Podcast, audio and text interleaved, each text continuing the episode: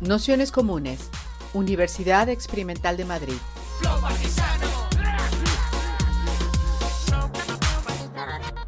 Toda la información en nuestro canal de Telegram Nociones Comunes o en nuestra web traficantes.net barra formación. Pues nada, sí, ahora sí vamos a ir empezando. Daros la bienvenida a todas, a todos, a todos a esta segunda sesión del curso La propiedad, expropiación, herencias, nuevos regímenes de acumulación y comunes. Para esta sesión que eh, tenemos la suerte de contar con José Luis Carretero, que es compañero, profesor de la pública, eh, forma parte de Solidaridad Obrera y también de la Escuela eh, Manuel Cabañas. Nacho Cabañas, ¿verdad? Bueno, es que... y, y es autor de diversos libros sobre, bueno, este en el que se basa más esta sesión, que es el de anarcosindicalismo y derecho, pero también sobre grandes eh, personas como Abraham Guillem, también sobre la estructura laboral, bueno, distintos trabajos que desde el ámbito anarquista y libertario he ido profundizando sobre, sobre el campo de la precariedad y sobre todo también sobre la historia del anarcosindicalismo. En este contexto le habíamos pedido que, que por un lado hiciera un pequeño resumen sobre eh, qué entendíamos por propiedad, eh, cómo se había trabajado desde los movimientos anarquistas y en nuestra sesión que habíamos titulado El problema es la propiedad, la propiedad, la expropiación y el anarquismo. Y, bueno, intentar un poco, más allá de los clásicos de, la propiedad es un robo, pues ver un poco cómo, bueno, pues cómo podíamos eh, profundizar tanto en la parte, si queréis, más, más teórica y sobre todo en, bueno, en los distintos momentos de lucha donde se ha intentado desplazar eh, la relación de fuerzas que construía estos regímenes de propiedad y se intenta explorar otras formas de, de, derecho proletario, de propiedad colectiva, de, de, eh, de gestión colectiva eh, de la propiedad. Así que sin más, haremos como una presentación de unos 45 minutos, una hora y con un ratito de preguntas y debate. Y nada, muy agradecido de que estés con, nosotras. Pues yo muy agradecido de que me hayáis llamado y bueno, pues vamos a darle un poquito de vueltas a esto, las relaciones del pensamiento y sobre todo de la práctica. Porque más en la práctica quizá que en el pensamiento, es decir, en todas las dinámicas de, que se implementan para tratar de superar la propiedad privada, en el marco de la revolución de, la guerra civil, en el marco de, las prácticas relacionadas con lo que la Val D'Ardot llaman el derecho proletario, que se ejerce, se ejecuta y se pone en marcha en el marco de las propias organizaciones obreras. ¿no? Es un poco, vamos a llegar ahí, pero vamos a partir de otros lados. Eh, yo voy avanzando, voy a ir avanzando con la presentación, supongo que todos y todas la estáis viendo, y cuando no se trata de que voy a soltar un rollo y luego al final me hacéis las preguntas, sino que más bien podemos ir reflexionando colectivamente. Es decir, que si alguien quiere intervenir en algún momento, puede hacerlo. Ahora bien, lo mejor de todo es que lo haga cuando vea que hemos acabado de darle un vistazo a cada una de las diapositivas para no interrumpir el hilo, pero más o menos tenemos que ir pensando y, debatiendo sobre el propio camino de lo, de lo, que estamos viendo. ¿no? Entonces, lo siguiente sería, eh, vamos a empezar a reflexionar un poco sobre qué es la propiedad privada. Entonces, partiendo de la base de, la fundamentación jurídica de estos conceptos, de las formas de propiedad que interpreta el derecho burgués, el derecho en el que nos movemos hoy en día, para luego ver la crítica que hace el anarquismo a ese tipo de propiedad, ¿no? O a esas formas de propiedad y cómo se pueden intentar superar esas formas de propiedad por la vía de, un avance hacia la socialización de los medios de producción. Entonces, partiendo de la base de, de que la propiedad en el mundo burgués se divide fundamentalmente desde el punto de vista jurídico en tres posibilidades. La propiedad privada como tal, que es de aquello de lo que más se centra este, este curso, la propiedad estatal o pública, que muchas veces se contrapone en el discurso, ya sea socialdemócrata o propiamente keynesiano, con la propiedad privada, pero que luego veremos que tiene también sus relaciones mucho más ambiguas y contradictorias con la propiedad privada y pues los residuos de las formas de propiedad precapitalista, es lo que nuestro Código Civil llama la, propiedad germánica o la propiedad común, las formas de propiedad en comunidad de bienes. Entonces, cuando hablamos de la propiedad privada, estamos hablando de un concepto que en nuestro derecho, en otros no tanto, quizá en el anglosajón no tanto, pero en nuestro derecho proviene directamente de la propia tradición romana. es la propiedad romana que se interpreta como el patrimonio del pater familias en el marco de la gens romana, es decir, dentro de la tribu, de la comunidad romana, que es una comunidad familiar, es el pater familias el que tiene el poder y la posesión de los bienes. Pues la propiedad en el mundo romano incorpora toda una serie de elementos. Es una propiedad mucho más irrestricta incluso que la que hoy consideramos la, normal, ¿no? En el sentido de que no tiene que cumplir ningún tipo de función social. Es una propiedad privada, individual, que alcanza el hecho incluso de poder destruir la propia propiedad.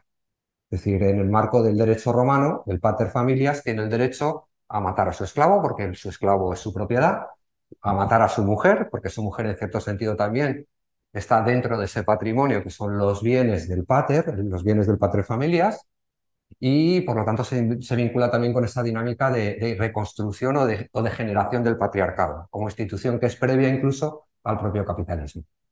Es decir, ahí hay una dinámica en la que lo que se hace es básicamente establecer la propiedad de los bienes, fundamentalmente de los inmuebles, pero también de los semovientes, que son los esclavos. Los inmuebles son los terrenos, las tierras, eh, las casas, etcétera, pero luego tenemos también a los semovientes que son los propios esclavos, que son el ganado, etcétera, etcétera, que son los elementos fundamentales en origen del modo de funcionamiento de, la economía, en la propia, la propia economía del Imperio Romano. ¿Qué es lo que ocurre? Que después del hundimiento del derecho romano, el derecho romano pega un salto, va desarrollándose a lo largo de los siglos del propio despliegue del Imperio Romano, y prefigura muchas de las cosas, muchos de los elementos de lo que luego será el propio derecho burgués. Toda la teoría básica de las obligaciones, porque básicamente el derecho civil, que es el fundamento de nuestro derecho y lo que fundamentalmente viene del derecho romano, se, está, está articulado entre, en, torno a dos grandes elementos. El derecho de las cosas, el derecho, los derechos reales, y el derecho de obligaciones. El derecho de obligaciones está, generado, está íntimamente vinculado con otro elemento que tiene mucho que ver con la propiedad, que son los contratos. Son los propios contratos, las formas de contratación, las que generan las dinámicas de transmisión de la propiedad. Lo que se hace con un contrato básicamente es generar transmisión de propiedad o incluso articular servidumbres para esa propiedad. Es decir, yo tengo la propiedad de este terreno, pero tengo la servidumbre de que pueden pasar los de los terrenos colindantes pues hasta una fuente de agua que hay cercana. ¿Entendéis lo que quiero decir? Hay una, hay una transmisión, sobre todo se está regulando la transmisión de los bienes y, la, y la forma de, las formas de articulación de la propia economía y de la forma de articulación de la forma del modo de producción que está detrás de todo esto. Obviamente todo esto se descompone en el marco de, la Edad Media, de la llamada Edad Media, con la descomposición y colapso del Imperio Romano, pero lo que nos encontramos es una recuperación del derecho romano precisamente cuando se está saliendo de la Edad Media. Cuando se vuelve al Renacimiento, se vuelve, entre otras cosas, a lo que se llama el derecho común. El derecho común es ese tronco común del derecho romano que está detrás de todas las tradiciones o que es previo a todas las tradiciones medievales. ¿no? Entonces, en esa recuperación del, derecho romano se recuperan muchas cosas. Se recupera la idea de república, se recupera la idea de democracia, quizá, pero también se recupera gran parte de las instituciones jurídicas que van a regular el trabajo asalariado desde la base precisamente de que son las instituciones jurídicas que de una manera u otra regulaban el trabajo de los esclavos. Es decir, se están regulando, se están recuperando muchas cosas. ¿no? Y eso va a ser el elemento fundamental que va a permitir, junto a la nueva hegemonía de la burguesía en el entorno de la Revolución Francesa, la redacción de un nuevo código, que es el Código Civil Napoleónico, que es el que va a ser el fundamental para la comprensión de la propiedad y del derecho de obligaciones, es decir, tanto de la propiedad en sí como de las transmisiones, de las formas de transmisión y de, y de negociación con esas propiedades en el marco de la Europa continental. Nuestro Código Civil de 1886, creo recordar que es, es precisamente una traslación al derecho español del Código Civil napoleónico. Y eso ocurre, sí, en gran parte de Europa. ¿Qué es lo que se está recuperando? Se está recuperando el derecho romano, pero se está haciendo algo con él, es decir, adaptarlo a la nueva textura o a la nueva infraestructura que hay de fondo, que es ese modo de producción capitalista que se está desarrollando al mismo tiempo en esos momentos. Ese modo de producción capitalista gira en torno a la mercancía y gira en torno a la propiedad de la mercancía y a las formas de transmisión y negociación con la mercancía. La realización del plusvalor en el marco del mercado, etcétera, etcétera. ¿no? Y aquí es interesante ver hasta qué punto se corresponde esa arquitectura jurídica de la propiedad y de los contratos, de los derechos reales y del derecho de obligaciones, con el nuevo modo de producción que se está desarrollando. Hay un analista bastante interesante para esto, me perdonaréis que en que en un, que, en un curso sobre anarquismo o en una presentación sobre anarquismo os mencione a un, a un jurista soviético, que es Eugeni Pasukanis, que precisamente hace un análisis bastante curioso en su teoría general del derecho, en el que él y Stuka son los dos grandes juristas soviéticos. Pasukanis es un, es un jurista eh, que es un bolchevique anterior a la Revolución de Octubre, es decir, no es un, no es un bolchevique última hora, que se va a convertir en uno de los más famosos juristas en el, mundo, soviético, precisamente en el entorno de la dirección estalinista del Estado soviético, pero que al mismo tiempo será también posteriormente fusilado por el propio Stalin. Entonces, Pasukanis lo que hace es un análisis del derecho. Su apuesta es, como la, del, la anarquismo en gran medida, o como la de cierta comprensión del anarquismo, por la abolición del derecho, por la abolición del Estado, porque derecho y Estado están íntimamente relacionados, con lo cual quiere decir que lo que quiere abolir básicamente es esa forma de derecho que genera el Estado en el marco de la sociedad capitalista, y lo que nos dice es que el derecho, esas instituciones fundamentales del derecho burgués, propiedad, contrato, las formas de las sociedades en el ámbito mercantil, las leyes de quiebra y de concurso, tienen una relación específica como una especie de superestructura que regula las dinámicas de conformación de la infraestructura eh, propiamente económica. Es decir, al fin y al cabo lo que encontramos es una mercancía que se produce de una determinada manera, que se intercambia, que se transmite, y al fin y al cabo lo que hace el derecho, el derecho tal y como lo entendemos, el derecho heredado de los romanos y que conforma los códigos de la sociedad en la que vivimos, es regular esas formas de transmisión, de intercambio, de negociación con esas mercancías en que se han convertido todas y cada una de las propiedades. ¿Vale? al fin y al cabo lo que tenemos es eso, una relación directa, específica, entre las formas jurídicas que nos rodean, fundamentales, y la propia estructura socioeconómica que hay detrás de ellas. Entonces, esa estructura nos lo afirma Eugeni Pasukanis en los años 20 y en los, en los años 20, nos lo afirma también muy recientemente Catarina Pistor en un libro que se llama El Código del Capital, aunque lo hace desde una crítica al marxismo, pero al fin y al cabo está también diciéndonos lo mismo.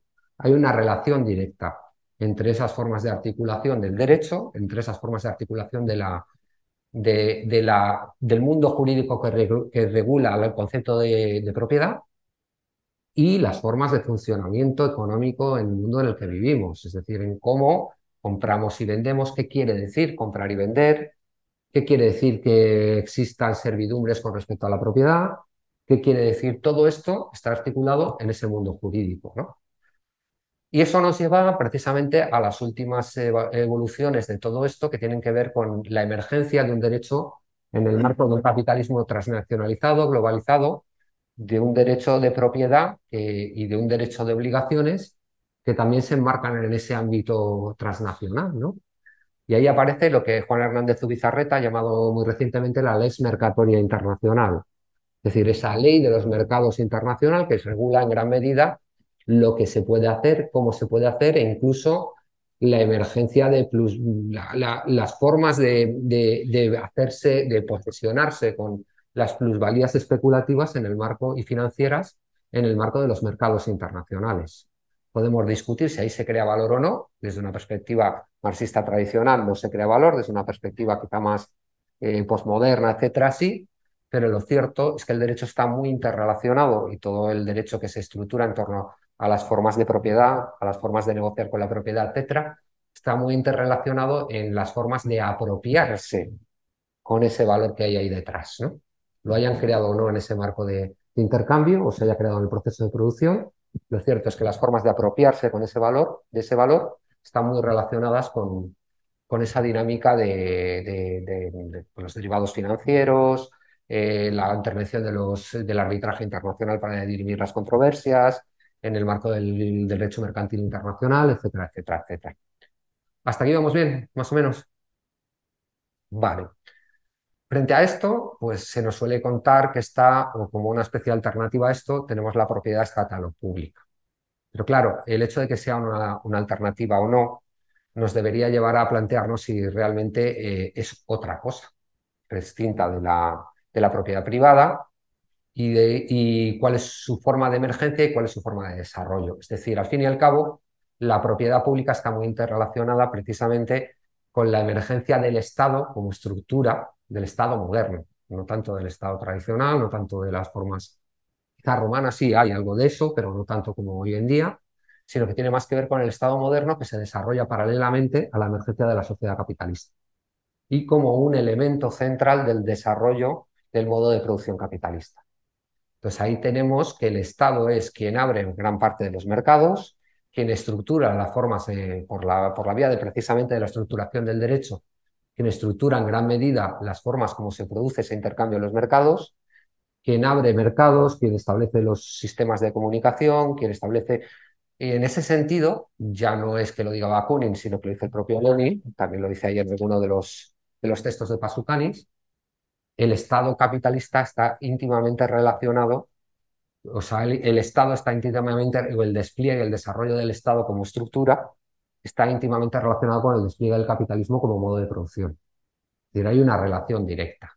El capitalismo probablemente no se hubiera podido desarrollar tal y como lo conocemos sin la intervención de esa maquinaria que es el Estado, y el Estado probablemente tampoco se hubiera podido desarrollar si no hubiera sido por esa relación simbiótica con, los, con el propio modo de producción capitalista, con el intercambio de las mercancías en el mercado. Pues ahí hay una, interrelación directa y eso nos plantea muchas cosas. El Estado dice hablar en nombre del interés general, pero lo que expresa en gran medida es el interés de las clases dominantes. Y esto no lo dice tampoco solo Bakunin, también lo dice Lenin. Entonces, en ese sentido, hay también que ver que hay una interrelación directa entre el derecho de propiedad privada y el derecho de propiedad estatal o pública. Son como, mm, luego lo veremos, son, establecen una alianza, una forma de, una simbiosis que les permite funcionar juntos. Podríamos discutir o debatir, y si queréis lo hacemos posteriormente, hasta qué punto el Estado puede establecerse o puede considerarse también un campo de batalla en el sentido de un espacio donde se pueden, donde el propio conflicto de clases se puede expresar en cierta manera y por lo tanto se puede hacer un uso desviado del Estado. El anarquismo considera que no. Pero al mismo tiempo hay que tener presente que en la finalidad, ya sea, y esto lo dice Pasukanis también abiertamente, la finalidad, al fin y al cabo, de cualquier tipo de movimiento socialista, cualquier movimiento, tipo de movimiento em, de transformación social profunda, no es tan solo la abolición del mercado o de las formas relacionadas con el mercado, de la propiedad privada, sino también la abolición del Estado. Y eso implica también la abolición de la propiedad pública o estatal, tal y como la conocemos, porque una y otra están íntimamente vinculadas, forman parte de la misma estructura social. Y pues en nuestro Código Civil podemos encontrar también lo que son las, las pervivencias de las formas de propiedad precapitalista, que son la propiedad germánica, lo que se considera, si el otro era la propiedad romana, los, teóricos tradicionales de la historia del derecho, los profesores que tenía yo en la facultad, lo llamaban la propiedad germánica, la propiedad que trajeron los germanos, pero también era la que se tenía previa al Imperio Romano, las formas de propiedad previas al Imperio Romano, que son las formas de propiedad que se relacionan con los bienes, con los bienes comunes, con toda esa vía que hemos conocido todos de montes comunales, los comunes en los campos, etcétera, etcétera. Son propiedades que frente a la propiedad privada romana, la propiedad privada romana implica la apropiación por una serie de personas, si hay una propiedad colectiva se hace por cuotas, al fin y al cabo pensad en la propiedad horizontal de un edificio. Cada uno de los propietarios del edificio, esto lo sabéis en los que trabajáis en vivienda, el movimiento de vivienda, cada uno de los propietarios del edificio tiene una cuota sobre el total de la propiedad del edificio. Un porcentaje, un tanto por ciento. Todos ellos son propietarios y cualquiera de ellos, aunque tomen las decisiones colectivamente, cualquiera de ellos puede vender su parte a un extraño sin que el conjunto de la propiedad pueda intervenir ahí. Eso es la propiedad colectiva o romana, ¿no? Eso es lo que se considera una forma de propiedad colectiva. La propiedad comunal o eh, lo, que se considera una comunidad de bienes, es la forma de propiedad germánica, que implica una propiedad colectiva de todo el grupo. Ahí no hay porcentajes, no hay participaciones. Yo soy propietario de la totalidad del, monte comunal al mismo tiempo que lo es cualquiera de los otros comuneros. Es decir, yo no tengo un 10% aunque seamos 10, sino que tengo el 100% como lo tiene cualquier otro de los comuneros o comuneras. Y al mismo tiempo, yo no puedo eh, proceder a la, a la división ni a la venta de mi participación. Soy, participo de la gestión de la propiedad común, de esa propiedad comunitaria, pero no puedo enajenarla, no puedo dividirla, no puedo liquidarla, ¿no? Eh, Podéis pensar que esto es muy extraño y que no existe en nuestro mundo jurídico más que como de una manera muy marginal. Pues no es tan así, porque pensad que una de las instituciones básicas de nuestra sociedad, que es el matrimonio, en todas las zonas de derecho común, o sea, en todas las zonas de España, salvo en Cataluña, se regula por defecto mediante una forma de propiedad comunitaria, de una forma de comunidad germánica, que es la comunidad de gananciales. Es decir, la comunidad de gananciales implica que los dos cónyuges eh, son propietarios de la totalidad de los bienes de la pareja sin que haya cuotas. Las cuotas se hacen cuando se liquida la comunidad de gananciales y se produce un divorcio. Pero en principio, ambos son propietarios de la totalidad de los bienes. No hay cuotas en función de que yo he metido esto y tú has metido lo otro. Eso se puede hacer por la vía de ir al notario y hacer una separación de bienes, pero en principio la propiedad es común de ambos. ¿Vale? Y las deudas que se establecen son también comunes con respecto a esa propiedad, a esa comunidad de bienes. ¿Vamos bien por aquí? ¿Qué os parece? Vamos a ver un poquito más. Bueno, pues frente a esto, eh, una de las primeras críticas socialistas que se ponen encima de la mesa es la crítica anarquista. Y vamos a hablar primero de la teoría y luego vamos a de la práctica. Desde el punto de vista de la teoría, vamos a ir mencionando una serie de teóricos del movimiento anarquista histórico básicamente de finales del siglo XIX, inicios del siglo XX, que van a ir introduciendo toda una serie de elementos relacionados con esta crítica teórica del anarquismo a la propiedad privada burguesa, ¿no? O la propiedad privada romana, ese derecho de origen romano. Vamos a hablar de Proudhon, vamos a hablar de Bakunin, vamos a hablar de Kropotkin, un poquito de Emma Goldman y vamos a hablar también del sindicalismo como tal, eh, las versiones de la de Santillán y de Guillet. Si hablamos de Proudhon, eh, se ha hecho hiperfamoso y es uno de los elementos fundamentales de cualquier visión socialista de nuestros tiempos, el título de uno de sus libros. O sea, ¿qué es la propiedad? Y luego en ese mismo libro Proudhon se responde a sí mismo. Pues lo que se ha hecho famoso y se ha, hecho, se ha convertido en una especie de meme histórico, ¿no? La propiedad privada es un robo. Proudhon interpreta que esa propiedad privada que se genera en el marco de ese, o sobre la base de ese derecho burgués, de ese derecho de raíz romana, es un robo porque excluye a los demás. Y cuando estamos partiendo de la base de un sistema que no es igualitario, donde no hay una posibilidad de poner en cuestión o de poner en marcha, porque cuidado, Proudhon no es todavía socialista, es mutualista. Es decir, no hace una crítica, no, no va a hablar de la socialización de los medios de producción, sino que va a hablar del trabajo asociado, lo cual implica una componente de voluntariedad, pero sí hay una crítica fuerte del trabajo asalariado como exclusión de la propiedad, como un mecanismo que permite la exclusión de la propiedad y del disfrute de los frutos del trabajo. Proudhon está hablando de una sociedad de productores, de una sociedad de trabajadores y por lo tanto de una sociedad de gente que va a quedarse, va a ser propietaria de sus propios productos del trabajo.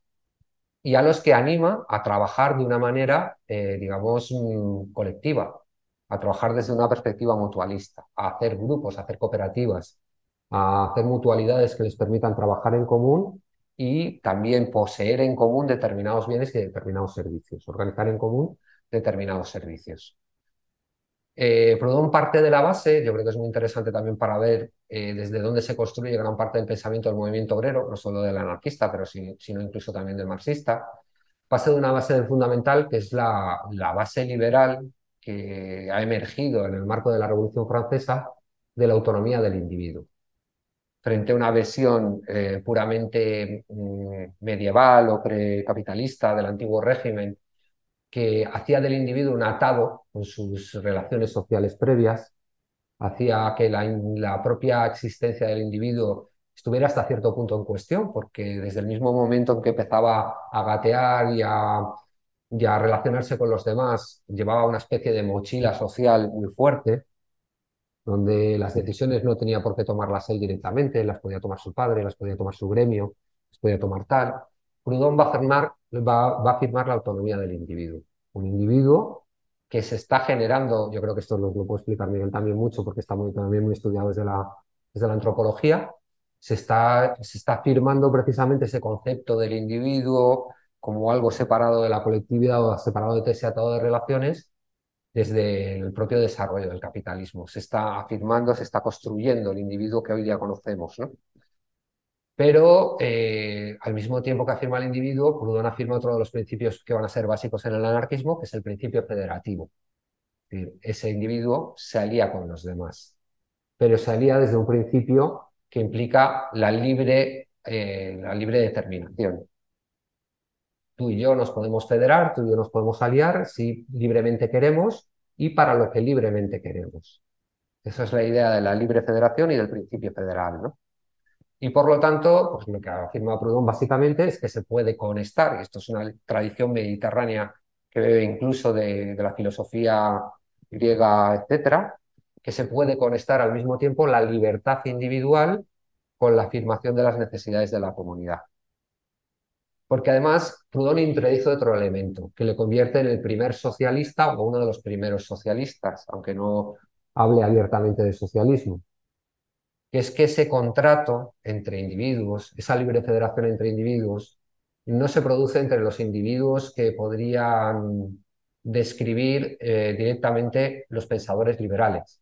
No es el homo economicus de Hayek o de Miguel el que está allí despojado de todas las relaciones sociales que está tomando en sus acuerdos, el que está federándose o el que está ejerciendo su libertad, sino que para Proudhon esa libertad o, esa, ese contrato se produce sobre un sustrato social.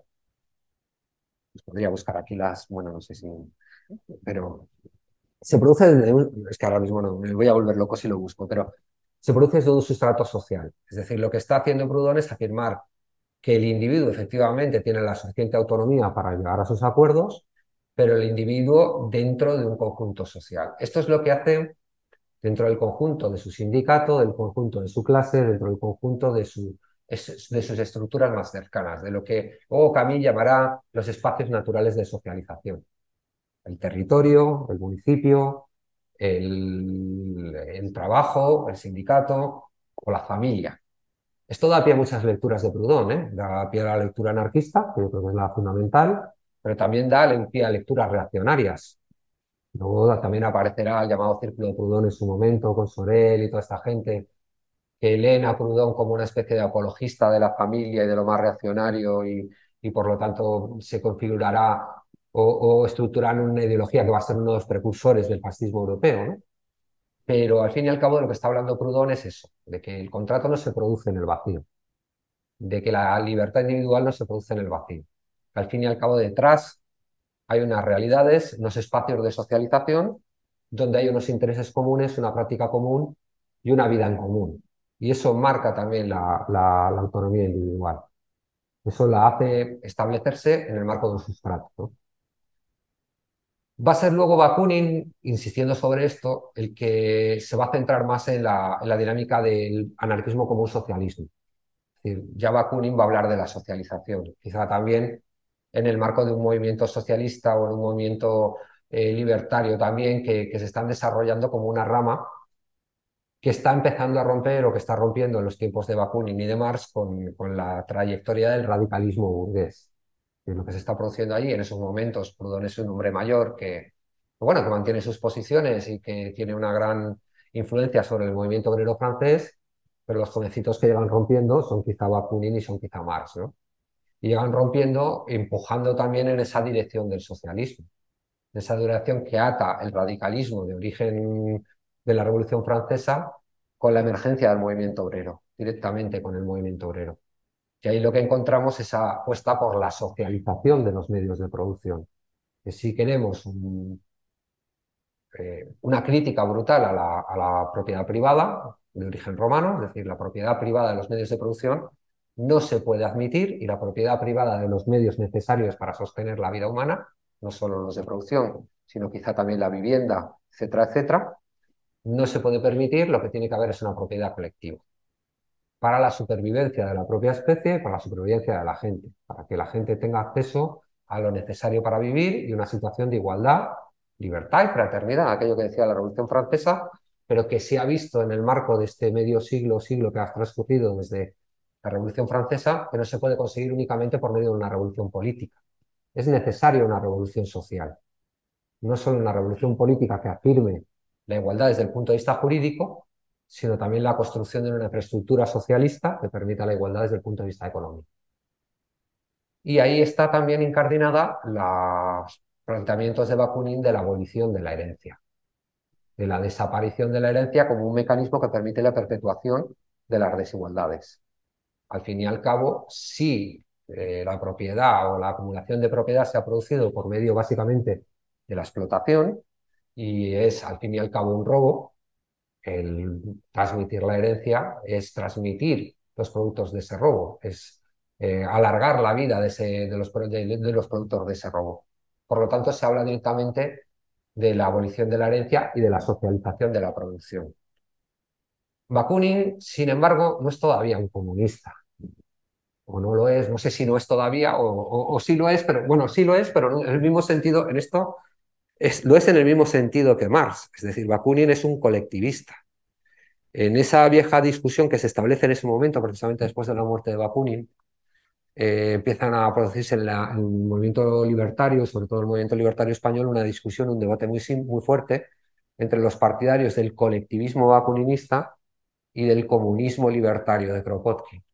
¿Cuál es la diferencia entre los dos conceptos? Es una diferencia respecto a la existencia o no de un periodo de transición. Ahí un... No sé si veis bien el, bueno, es una diferencia en torno a la existencia o no de un periodo de transición. Quiero decir, Bakunin entiende que antes de la llegada al comunismo libertario, que es esa situación de la que, a veces se ha descrito un poco poéticamente como la toma del montón, en la que, eh, se, que se rige por, ese, por esa frase que ha llegado a nuestros días de, de cada cual según sus capacidades, a cada cual según sus necesidades, esa es la definición de comunismo, Bakunin entiende que no se puede ir directamente ahí, hay que pasar por una etapa previa, que es la de socialismo, en la que se estaría, o de colectivismo, que es como se le define en ese momento en este debate, que es la etapa de, a cada, de cada cual según sus posibilidades, a cada cual según su trabajo. Bakunin entiende o plantea, y en esto el marxismo es, mm, más o menos plantea lo mismo, que hay una etapa previa a la del comunismo, que es la etapa del socialismo, en la que retribuyendo a cada cual desde la propiedad colectiva de los medios de producción según su trabajo, se genera el suficiente excedente, el suficiente desarrollo de las fuerzas productivas y al mismo tiempo también un desarrollo cultural de la sociedad que hace que cada cual ya deje de mirar si le están dando o no lo que se corresponde con su trabajo, porque la abundancia es tal que pasa a dar igual y por lo tanto se avanza en torno a esa dirección del comunismo en el que cada cual puede recoger en función de sus necesidades. Ya no se van a producir situaciones de descomposición por eso, sino que todo lo contrario, se puede afirmar eso. ¿no?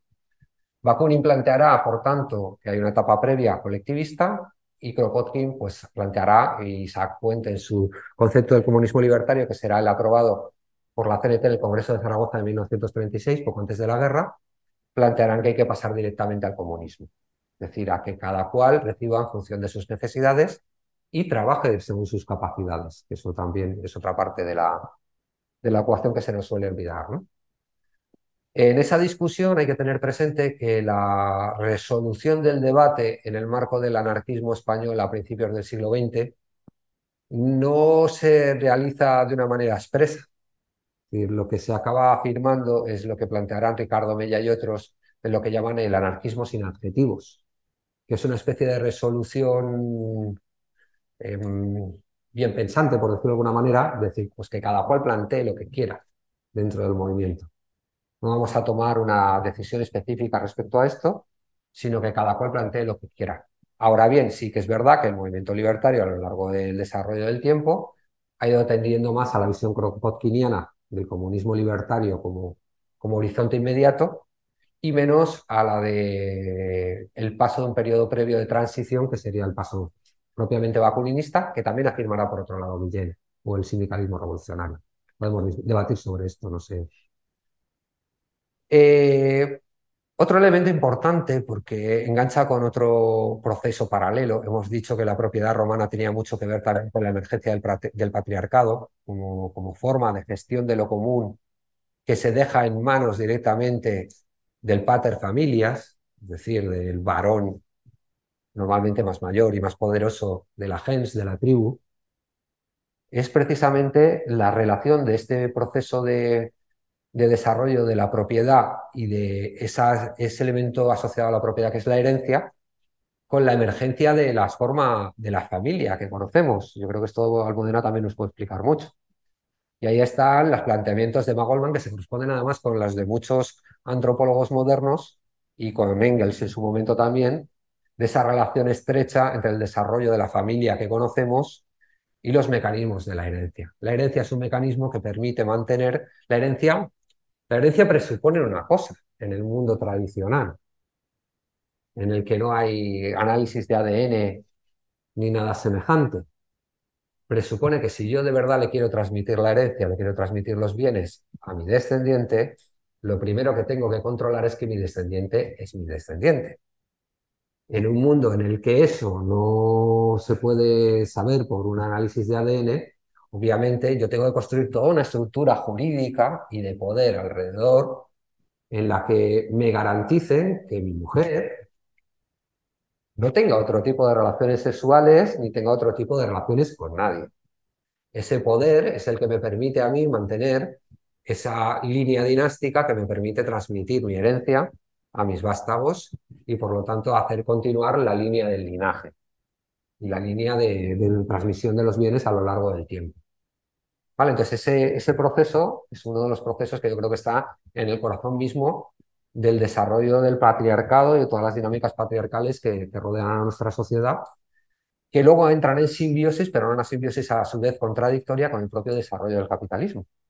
El patriarcado entra en una simbiosis porque el capitalismo precisa al patriarcado para generar fragmentaciones en la fuerza de trabajo y para seguir generando esas dinámicas de transmisión de los bienes, pero al mismo tiempo tiene sus problemas con el patriarcado tradicional y digamos que entra pues, en ese proceso, como decía Schumpeter, de destrucción creativa en que, en que consiste el capitalismo, pues destruye la familia tradicional y construye otras formas de familia.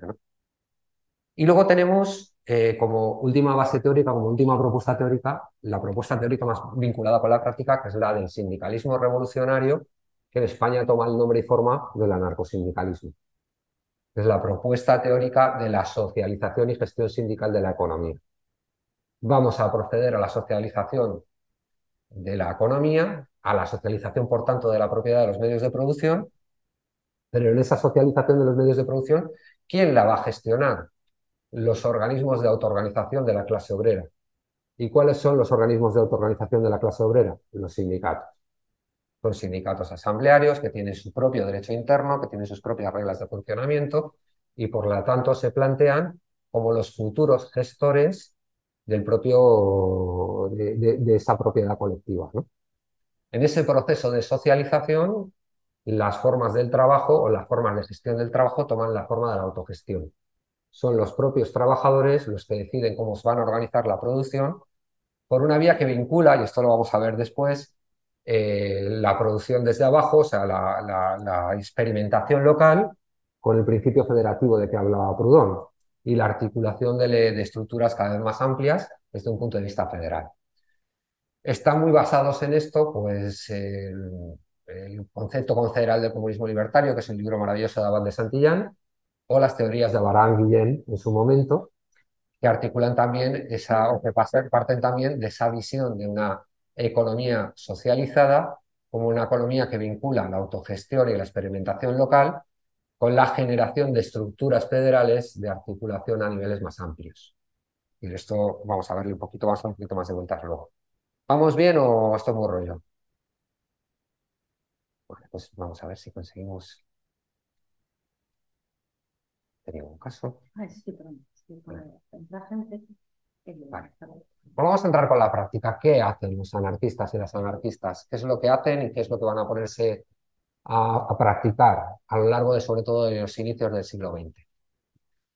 Lo primero de todo es mm, poner encima de la mesa algo que yo remarco mucho en este libro, ya que estoy aquí voy a hablar de mi libro, que se llama Narcosindicalismo y Derecho, publicado por Calumnia Ediciones, lo tenéis en Traficantes de Sueños, eh, que es mm, desarrollar todo lo que Laval y Dardot, que son dos sociólogos franceses de ahora mismo, en su libro común, llaman el derecho proletario, vinculándose mucho con las teorías de, un señor que se llamaba Maxime Leroy, de principios del siglo XIX en Francia, un sindicalista revolucionario, y con las teorías del propio Proudhon.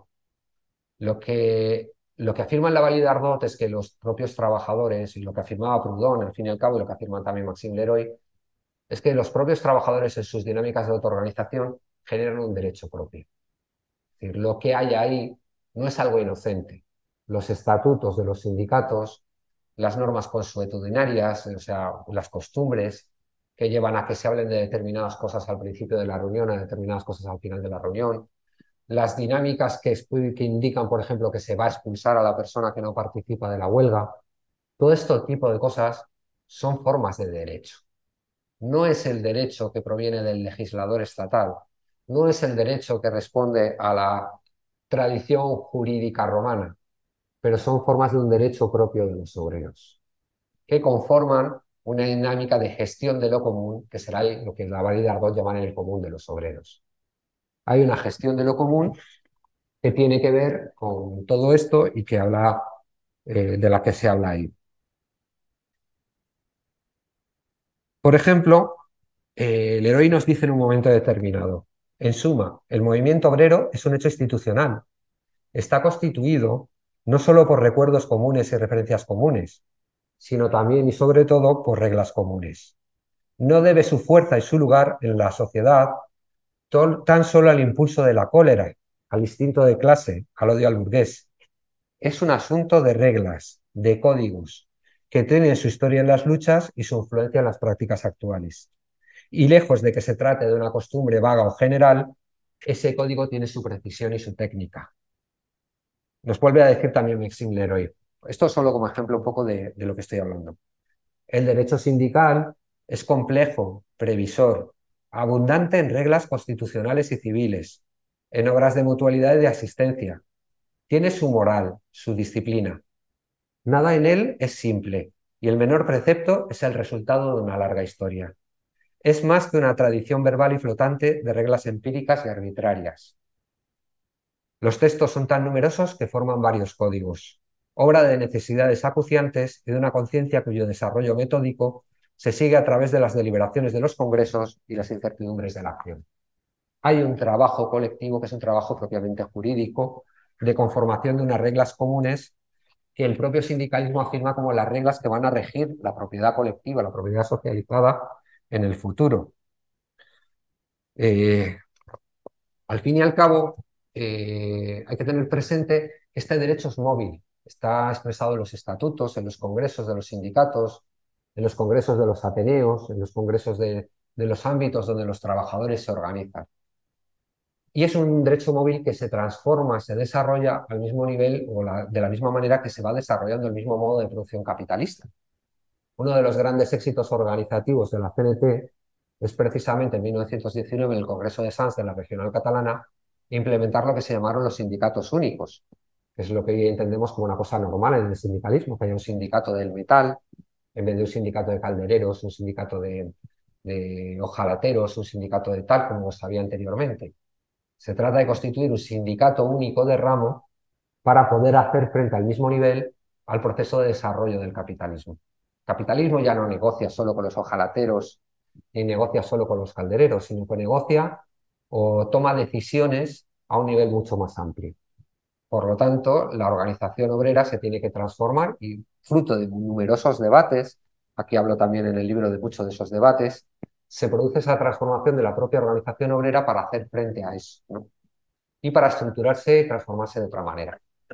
Lo mismo se hace con la puesta en marcha de las federaciones de industria, aunque nunca se llegan a implementar en la práctica en la CNT histórica, pero sí se plantean y se aprueban en un congreso, en el Congreso de la Comedia de 1931, como federaciones de, un ramo a nivel nacional, ya no a nivel local, sino a un pluro nivel nacional. ¿no? Si la patronal se organiza a nivel nacional, si vamos a tener una patronal del metal organizada a nivel nacional, nosotros tendremos que poder llegar a formas de alianza, a intercambiar información, a organizarnos, a incluso analizar las cosas desde una perspectiva nacional, al menos en el ramo del metal. ¿Entendéis lo que quiero decir? Esto se hace permitiendo, desde la base, de reconocer en ese derecho proletario la autonomía de los elementos inferiores, la autonomía de los sindicatos, de las secciones sindicales, etcétera, pero al mismo tiempo poniendo un énfasis muy fuerte, que es parte de lo que, y esto es una opinión personal, el, el anarcosindicalismo el, sindicalismo, o el anarquismo hoy en día han perdido, en la articulación, en la generación de organización, en la generación, en el principio federal del que hablábamos anteriormente. Bueno, pues eh, este derecho proletario tiene también sus fuentes históricas y yo creo que hay tres básicamente. La primera es esas formas de, propiedad germánica de los comunes que, de que hablábamos anteriormente, que se traducen en el ámbito cultural español por parte de una especie de gigante intelectual que es un señor aragonés que, bueno, pues eh, no era, era un republicano, hasta cierto punto conservador en muchas cosas, que era Joaquín Costa. Pero Joaquín Costa hace un estudio muy, muy detallado de todas las formas de producción consuetudinaria y de propiedad colectiva del campo aragonés. De todas esas formas tradicionales de propiedad en común, de bienes, de bienes comunes, etcétera, que hay, en, que en Aragón en su tiempo. Hace un estudio muy detallado y eso es lo que permite que luego sus herederos, que van a ser mm, gente muy vinculada al movimiento libertario, como San Blancat, Felipe Alaiz, etcétera, tomen eso como, como una referencia. Eso permite limpiar, eh, en cierta manera, y esto también es muy interesante, sobre todo para, para, la, para las reflexiones que se pueden hacer hoy en día sobre los comunes precapitalistas y sobre cómo se hacen y cómo se podrían hacer o deberían hacer. Eh, el, el hecho de que Costa sea un progresista por decirlo de alguna manera, permite hacer comprensible, vivible y aceptable para gente que está rompiendo con la tradición, que son los militantes obreros, que tienen un conflicto muy fuerte con la Iglesia, con el mundo tradicional, permiten hacer aceptable y permisible el trabajar con esos conceptos del mundo precapitalista, que hasta ese momento han estado en gran medida eh, hegemonizados por el discurso de sectores involucionistas como el carlismo ese, ese proceso es muy interesante. Y junto a esa vía de los comunes, esa fuente de los comunes, ya hemos hablado del contrato y la federación como esa visión eh, que proviene incluso del radicalismo burgués o pequeño burgués reivindicado por la Revolución Francesa, que en nuestro país expresaría por la figura de Francisco P. Margal, uno de los grandes dirigentes del republicanismo federal. El republicanismo federal está muy relacionado con el nacimiento del anarquismo y con el desarrollo del anarquismo. Pues me estoy extendiendo mogollón, muy la impresión. Porque me queda muchísimo y estoy aquí. Si no me decís nada, yo puedo seguir aquí como Fidel Castro. Vale, pues eh, Margal es un, es un personaje que, que, es un dirigente del republicanismo federal. El republicanismo federal está muy relacionado con el nacimiento del socialismo y del movimiento obrero en España. Gran parte de los dirigentes del movimiento anarquista tienen su origen en el movimiento del republicanismo federal. Es más, el primer traductor en castellano de Proudhon es precisamente Pimargal. Y luego la tercera gran fuente del derecho proletario es esas vinculaciones socialistas, ese protosocialismo que están haciendo en el marco sobre todo de Francia, que son Proudhon, Leroy, las influencias de Bakunin, etcétera, etcétera, etcétera. Y para hablar un poquito más de esta práctica revolucionaria, pues solo mencionar, porque si no quedaría un poco cojo también y, nos, y evitaríamos el folclore, el folclore siempre es interesante a todas las tendencias de los llamados expropiadores, las tendencias del anarcois-individualismo, que muchas veces no es tal, muchas veces está también muy imbricado y relacionado con los intereses directos de, la, de, las organizaciones sindicales y de la propia organización política, pero que otras veces toman una unas formas ideológicas más, más vinculadas con las teorías más anarcoindividualistas planteadas por Stirner, por, por Emile Armand, etcétera, que es toda esa juventud que en un momento determinado decide vivir al margen del trabajo asalariado y dedicarse básicamente a expropiar a los expropiadores, que es la expresión que utilizan, es decir, a los burgueses, y pues dedicarse a atracar bancos, etcétera, etcétera, en el marco de finales del siglo XIX y principios del siglo XX. Es un fenómeno que se da un poco en todo el mundo también, Es un fenómeno vinculado culturalmente con el anarquismo y en algunos casos también orgánicamente. ¿A qué me refiero? Pues, por ejemplo, Víctor Serge, que es un personaje que luego participará como bolchevique en la Revolución Rusa, inicia su andadura política como anarcoindividualista en Bélgica y en Holanda, es juzgado por ello, luego pasa a Barcelona donde se vincula al inicio a los, pues participa en todas las movilizaciones que hay alrededor de la huelga de la canadiense y de de la emergencia de la CNT como gran organización sindical y pasa un poco todas las fases, es decir, tiene esa fase mm, propiamente anarcoindividualista de, plantear desde una perspectiva nihilista de yo no quiero vincularme al trabajo asalariado, quiero vivir de otra manera enteramente fuera de todo esto y expropiar para ello a los expropiadores, para luego decir que hay que hacer esas cosas, pero hay que hacerlas para alimentar financieramente a la propia organización del proletariado. ¿no? son eh, sectores que, tienen vasos comunicantes y que a veces están enfrentados y a veces tienen relación entre sí. Serge, Rabachol, Di Giovanni en Argentina, Rabachol en Francia y luego Durruti, que es precisamente uno de los expropiadores que más vinculación tiene porque empiezan sus actividades los solidarios precisamente muy en relación con, con dinámicas organizativas de la propia dirección de la organización de la PNT, que digamos que es la que monta el grupo para, para llevar a cabo una serie de acciones contra los pistoleros de la patrona. Bueno, bueno pues la práctica 2. Os aseguro que no hay tres, pero luego hay una serie de reflexiones finales. La práctica 2. Llega la revolución. La única revolución libertaria, bueno, no es la única, ha habido otras experiencias en Manchuria, en Ucrania, etcétera, pero la experiencia que más hemos estudiado, la, la experiencia de las colectivizaciones durante la Guerra Civil Española. Eh, durante, después del 18 de julio, cuando son básicamente los sindicatos los que derrotan el golpe de Estado en Barcelona, eh, por medio de toda una dinámicas de organización que habían estructurado los, los años anteriores, eh, pues lo que se produce es un movimiento espontáneo de ocupación y de puesta en marcha de manera colectiva y, social y colectivizada de las fábricas y luego posteriormente del campo fundamentalmente aragonés, pero también levantino, castellano, etcétera, etcétera se produce una toma de los medios de producción por la clase trabajadora directamente. No está tanto alimentada por una consigna que em, emane directamente del sindicato, pero esto es como un poco lo que mm, no sé, esto es un poco como te has pasado 30, 40, 50 años diciendo que hay que hacer esto, pues luego no te puedes quejar de que la gente en el momento en que ve la oportunidad de hacerlo va y lo hace, ¿no? Entonces, al fin y al cabo, es lo que ocurre. La gente toma las fábricas, la gente toma las, aldeas y se organiza por medio de colectividades. Estas colectividades parten de la base de formas de propiedad colectiva. Al fin y al cabo, lo que se está haciendo es una abolición de la propiedad privada de los dueños de esas propiedades y su, colectivización en manos de los colectivos específicos de trabajadores y trabajadoras que llevan a cabo el trabajo en esos centros industriales y agrarios. Eh, la República, pues que en esos momentos cuenta con la participación del gobierno de la Generalitat de la CNT, pues lo que hace es un decreto de colectivizaciones, que es de octubre de 1936. En ese decreto de colectivizaciones se admite la colectivización de toda una serie de, de, empresas eh, de una manera bastante amplia porque al fin y al cabo lo que se está haciendo es reconocer lo que ya ha pasado en gran medida.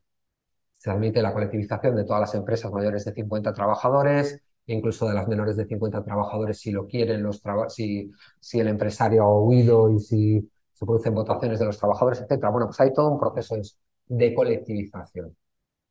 Es un proceso de legalización del proceso, eso es un proceso de, legalización de, de las dinámicas comunistas y libertarias que se están poniendo en marcha en ese momento en la sociedad de una manera prácticamente espontánea por parte de la clase trabajadora, que alcanzan a la colectivización, pero que encuentran su límite y el propio gobierno republicano busca la manera de que encuentren su límite en pasar del paso de la colectivización al paso de la socialización.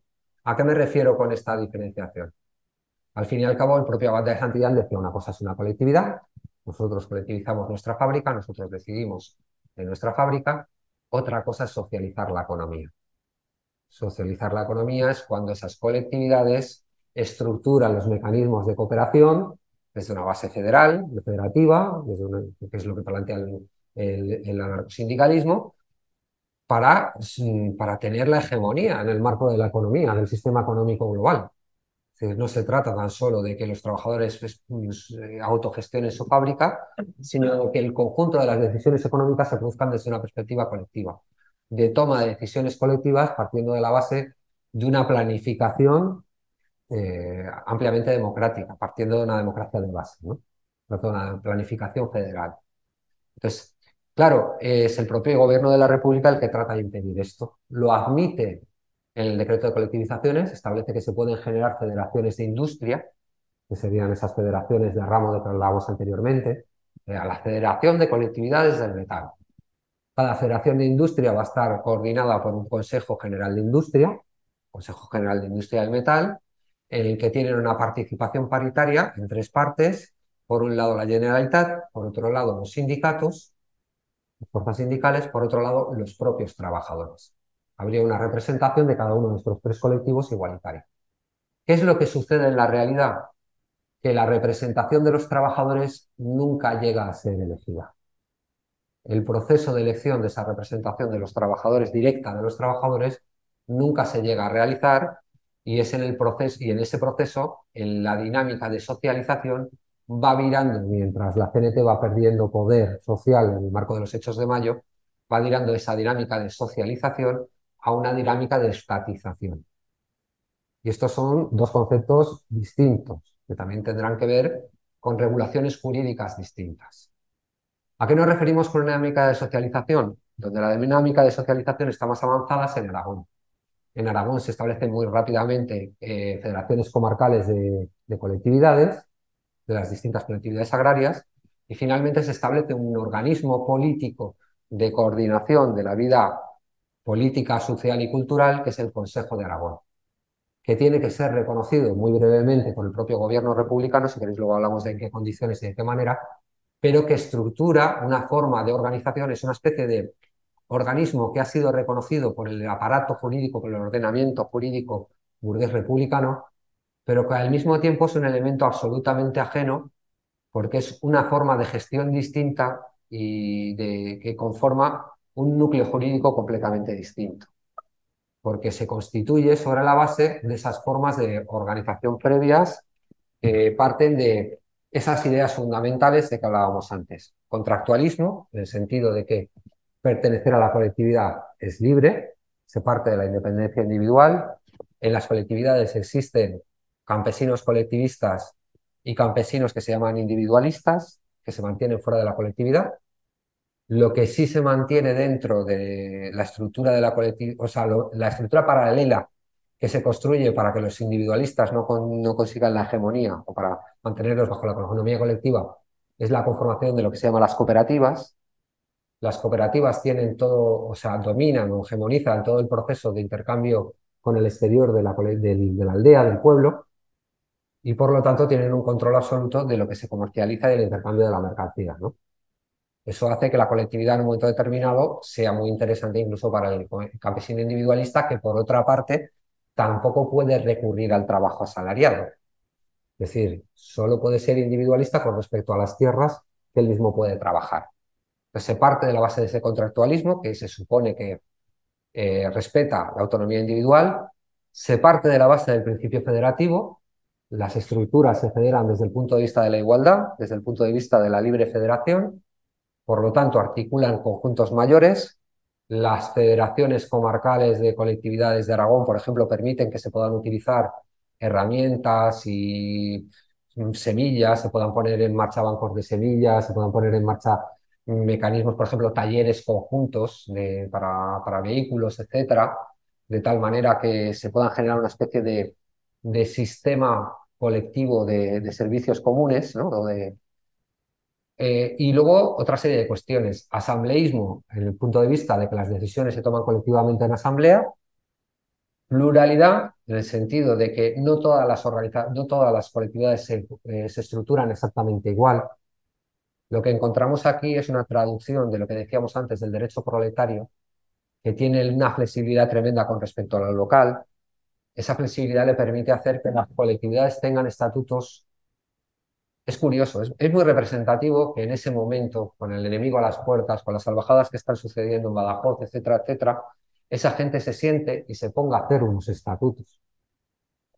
Y unos estatutos que expresan cómo se quiere um, gestionar colectivamente los bienes del pueblo, de la fábrica. ¿no? Y por lo tanto, unos estatutos que son distintos de los del pueblo de al lado. Hay una serie de cosas que son más importantes aquí o menos importantes allá. Y por último, comunismo, porque al fin y al cabo lo que se está firmando es básicamente esa socialización de los medios de producción o de lo fundamental de los medios de producción. No es una socialización completa tampoco lo que se busca, es una socialización hegemónica. Es decir, eh, que lo, igual que en el capitalismo existen formas mm, económicas precapitalistas, coexisten formas económicas precapitalistas están subordinadas al propio mercado capitalista, incluso formas de funcionamiento socialista o presocialista que también están subordinadas al modo de producción capitalista, porque es el intercambio de mercancías el que tiene la hegemonía en ese modo de producción. Aquí lo que se busca es un poco lo mismo. No se trata de obligar a todo el mundo a trabajar en la colectividad, sino de que la forma de producción socialista o comunista libertaria sea hegemónica. Y esto está relacionado también con la experimentación con formas de justicia revolucionaria. La justicia revolucionaria eh, tiene mucho que ver con la toma de la Audiencia Provincial de Barcelona en los primeros días tras, el intento de golpe de Estado, tras el levantamiento de los trabajadores de Barcelona, y cómo eso estructura una nueva forma de entender el derecho y la justicia, la impartición de justicia. En la Audiencia Provincial queda en manos de Eduardo Barriovero, que es un abogado muy vinculado con la CNT, y estructuran toda una nueva forma de, de, de entender la justicia que lo intentan separar de la forma tradicional que está más vinculada a esa tradición romana del formalismo, de, mm, todo ese aparato que, para, que afirma la diferencia entre los juzgadores y los juzgados, de ese literalismo de la ley que no permite entender muchas veces cuál es la nueva realidad que hay en ese momento, etcétera, etcétera.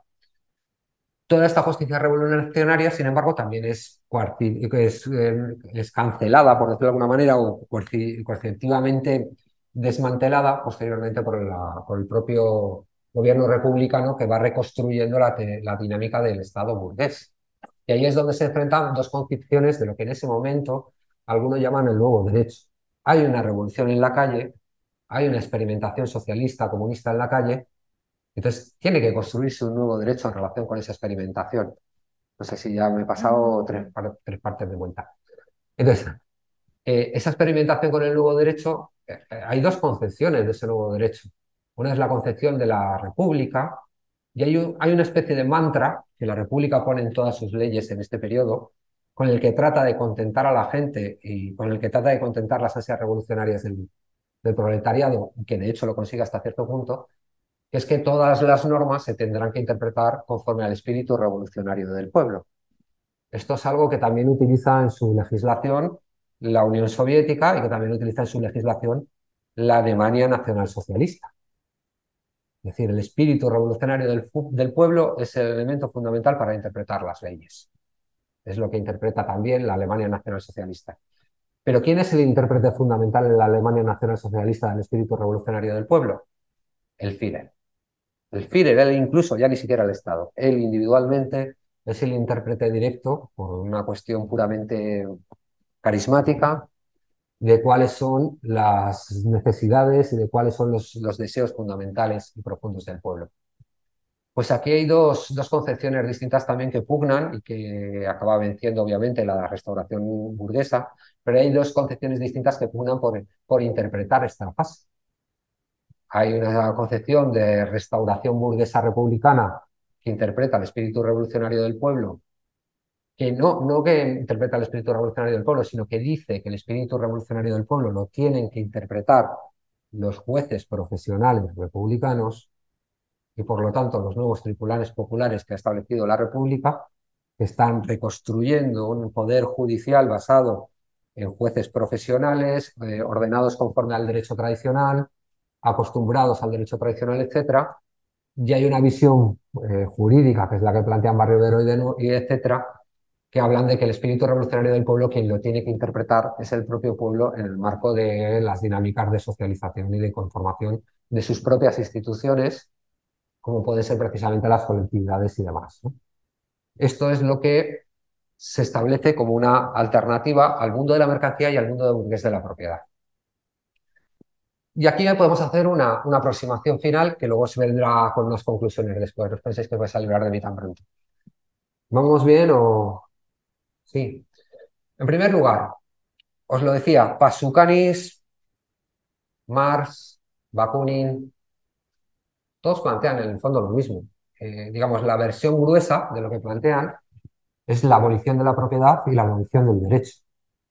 Pero cuando hablamos de la abolición de la propiedad y la abolición del derecho, estamos diciendo frases muy gruesas.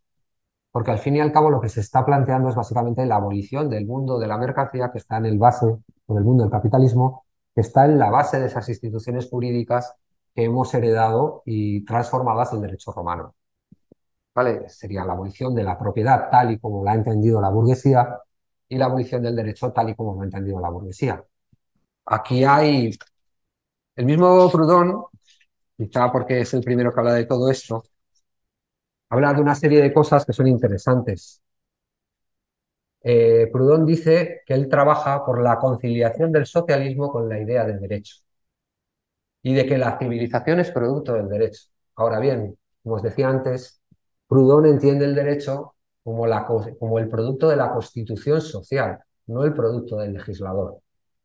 No es el Estado que está íntimamente vinculado con el capital el que genera las normas, sino que es la propia constitución social de los sujetos en su proceso de autoorganización en los ámbitos naturales, en el trabajo, en el territorio, en la familia, los que generan, desde, partiendo de la base de la igualdad y de la autonomía y de la federación, esas normas.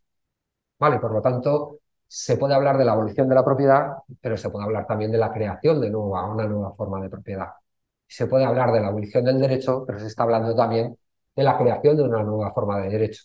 Ángel Pestaña, ya sé que para muchos anarquistas es anatema hablar de Ángel Pestaña, pero Ángel Pestaña, cuando todavía era uno de los dirigentes fundamentales de la CNT, planteaba en uno de sus discursos una cosa muy curiosa. Decía, es verdad, no queremos leyes.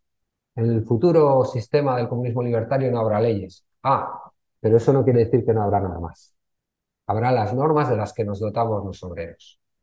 Esas normas no tienen que ser impuestas de una manera coactiva por un, legislador o por un poder que está sobre la propia, la propia autoorganización obrera, sino que es la propia masa obrera, la propia autoorganización obrera las que las hará cumplir. ¿Vale? Y luego, pues eso pone en cuestión pues esa relación entre el individuo y, y la libertad. Lo que os decía, el contrato y la federación, se entiende que solo el contrato y la federación, que es la forma del contrato, son las que desde el punto de vista anarquista pueden garantizar la pervivencia de la libertad del individuo. La libre federación, partir de la base para la libre asociación. Pero esto no se hace al margen de la comunidad. El comunismo libertario indica que la libre federación se hace en el campo previamente determinado por ese trabajo en común que implica la socialización de, los medios de producción y que implica el comunismo libertario. Por lo tanto, hablamos de un trabajo asociado y de una socialización de la producción. Camille, que también es un tipo bastante mm, eh, peliagudo para tratarlo, nos habla de, una cosa que, a mí me gusta introducir porque introduce otro elemento con un poco más de profundidad, que es lo que llama la política del mediodía. Frente a la política tradicional de la medianoche, que es la política de generar grandes sistemas que se generan en el mundo racional, y luego hacer que la, la, realidad se amolde a esos grandes sistemas, provocando una gran violencia, ya sea a la hora de, violentar a la gente que no quiere entrar en ese marco, en ese paradigma, o ya sea a la hora de violentarnos nosotros mismos para hacer que entremos o que, impulsemos ese paradigma, Camille habla de una política del mediodía, es una política que bebe de las fuentes tradicionales del pensamiento mediterráneo y que se expresa, lo dice el propio Camus, en las teorías del sindicalismo revolucionario, es una política de los espacios naturales de socialización. El trabajo, la familia, el territorio. Hoy día incluso podríamos hablar de más, no sé, esto podría ser también a debatir. Pero es una política que se expresa más desde las prácticas reales y efectivas en esos campos y desde las prácticas cotidianas de transformación en esos campos, más que desde una perspectiva puramente ideológica de construcción de un esquema teórico que luego hay que rellenar con, con indicitos, ¿no? por decirlo de alguna manera. hay que tener presente que pese a lo que ha pasado hasta ahora, o pese a lo que pueda estar pasando ahora con los movimientos, con el anarcosindicalismo, yo soy parte del anarcosindicalismo, eh, la estructura de la CNT no se construye en la cabeza de un señor que hace unos estatutos y a partir de ahí se busca a quien rellene esa estructura. La estructura del anarcosindicalismo se va construyendo desde la base, desde la asociación de los propios trabajadores, que van construyendo las herramientas y las dinámicas de articulación que les permiten resolver los problemas a los que se van enfrentando.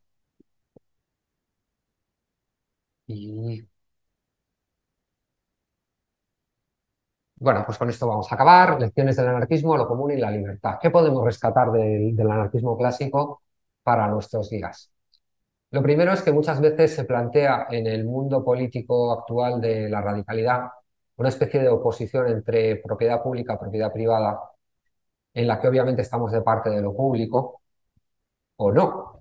Hay quien plantea desde la tradición libertaria que lo estatal es tan malo como lo privado y que por lo tanto eh, no tenemos que defender la sanidad pública ni la educación pública, tenemos que dejar que todo eso ley llegue y lo recorte con una, con una, una motosierra y todas esas cosas.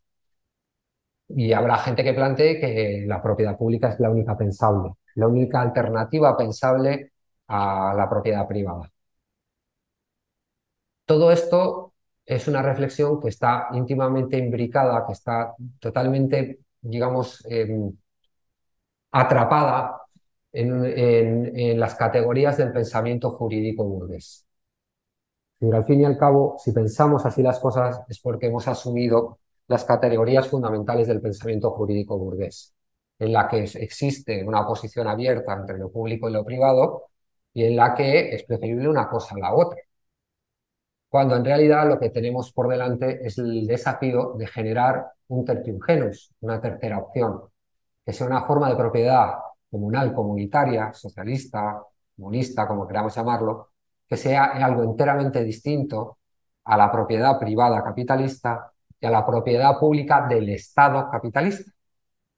Porque eh, la abolición del capitalismo, a ver si lo tengo por ahí apuntado, por lo que quería decir de una manera, no hay abolición de la propiedad privada, esto es algo que sabe Bakunin, pero que también sabe probablemente Marx en el fondo, lo único que hace es plantear una, fase transitoria. No hay posibilidades de abolir la propiedad privada sin abolir también la propiedad pública, sin abolir también la propiedad estatal.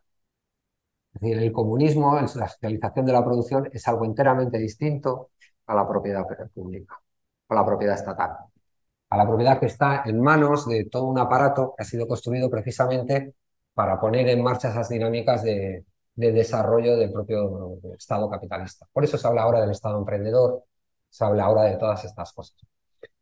¿Qué quiere decir eso? Que al fin y al cabo eh, hay una diferencia fundamental entre nuevas formas de producción o de propiedad comunal comunitaria y el impulso socialdemócrata que hemos entendido hoy en día o que entendemos hoy en día como el impulso fundamental de la alternativa al capitalismo que conocemos. En gran parte, los discursos que tenemos a nuestro alrededor como de izquierdas son discursos que llamamos socialdemócratas y precisamente el hecho de que los llamemos socialdemócratas demuestra hasta qué punto estamos imbuidos de una derrota teórica, porque no son ni socialdemócratas. Ya nadie plantea como Bernstein que poco a poco, por la vía del desarrollo del estado del bienestar, vamos a construir un sistema socialista. Eso no lo plantea ni el Partido Socialista, ni Sumar, ni Podemos, ni nadie. Lo que se plantea básicamente es hacer una cierta redistribución que permita evitar las contradicciones más fuertes del capitalismo. Eso no es ni siquiera socialdemocracia. Eso es keynesianismo puro y duro. No es otra cosa. Y el segundo elemento que también me gustaría coger, es decir, primero que tenemos que superar las categorías del derecho burgués y tener en cuenta que lo que queremos crear es algo nuevo, algo distinto, que no es enteramente lo mismo. Y que ese algo nuevo tiene que partir de la base de que no lo vamos a crear en nuestras cabezas, sino que lo vamos a crear con nuestra práctica. Y eso implica que tenemos que retomar esa idea de la diversidad, de la pluralidad y de que lo local es importante. No se trata tanto de favorecer las privatizaciones, por supuesto, ni se trata tanto de defender lo público y nada más, sino se trata de experimentar, de experimentar con nuevas formas de producción comunal comunitaria. Eso implica coger propiedades públicas, como las escuelas, como la sanidad, e introducir mecanismos de gestión colectiva en las que participen los trabajadores, en los que participen los usuarios, experimentar con todo ese tipo de dinámicas. Y en un proceso de transición, porque obviamente no podemos llevar a cabo en estos momentos, yo creo que nadie me va a discutir eso, un, proceso de expropiación directa en estos momentos y a, grande, a gran escala, pues lo único que podemos hacer es ir afirmando esos procesos experimentales en los que se experimente y se trabaje con nuevas formas de propiedad, ya sea desde la base de bienes públicos, ya sea desde la base de cooperativismo, que se entiende como bienes privados. Y en segundo lugar, ese proceso de transición eh, implica esa experimentación, pero no se puede quedar ahí. Quiero todos los elementos fundamentales de nuestro momento actual y que dan fe de nuestra asunción de la derrota es el hecho de que el movimiento libertario en gran medida se afirma únicamente como una especie de movimiento de lo pequeño, de lo más pequeño, de lo individual, de no hacer, no vamos a hacer organizaciones grandes, no vamos a hacer experimentos grandes a gran escala, vamos a quedarnos en una especie de cosa que que acaba convirtiéndose en una cosa que al fin y al cabo, voy a ser aquí bastante salvaje, luego me podéis echar la bronca a todos y todas, se acaba convirtiendo en algo así como una especie de pensamiento de autoayuda para mi vida individual. Yo es verdad que soy buen chico, que en realidad soy libertario, eso no implica cosas muy, muy, muy heavy para mi vida diaria, ni que tenga que hacer grandes cosas con la, con la realidad, pero me permite estar ahí, ¿no? Y sentirme ahí hay que romper esa inercia y hay que meterse en, esa, hay que ensuciarse las manos con la realidad. Hay que ensuciarse las manos con la realidad y plantear que desde ese principio federativo, como lo hicieron hace 100 años, se puede hablar de la integración, de la articulación, de la generación de, de, elementos cada vez más, más articulados, más grandes, a mayor escala, de contrapoder o de poder popular. Ahí van básicamente las historias. De hecho, Abraham Guillén es lo que plantea. Abraham Guillén es un economista que le definen en gran manera. Él mismo se definió en numerosas ocasiones como anarcomarxista. Para los marxistas era un anarquista, para los anarquistas era una especie de hereje.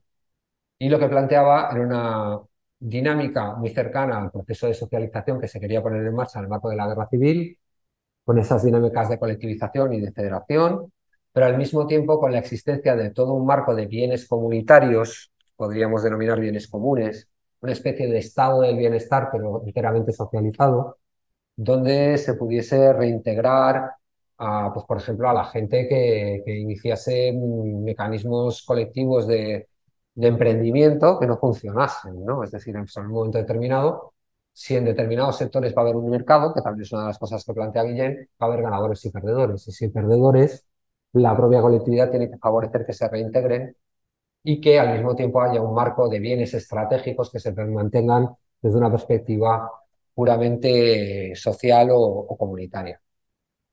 Y lo último que dice Guillén, yo creo que es lo más importante. Estamos aquí, os he soltado, creo yo que es, yo no sé cuánto llevo, llevo casi hora y media, que, que tiene mucho que ver con la teoría.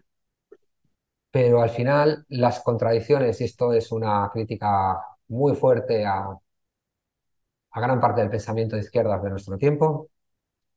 Las contradicciones no se resuelven cambiándole el nombre a las cosas. Las contradicciones se resuelven por la acción. Y lo que ha hecho la izquierda en las últimas décadas es básicamente cambiarle el nombre a las cosas. Y ya no queremos llamarle clases a las clases, ya no queremos llamarle no sé qué a las no sé qué. Pero hacer, hacer, ha habido poquita gente que haya hecho cosas. Entonces ese es el problema fundamental, ¿no?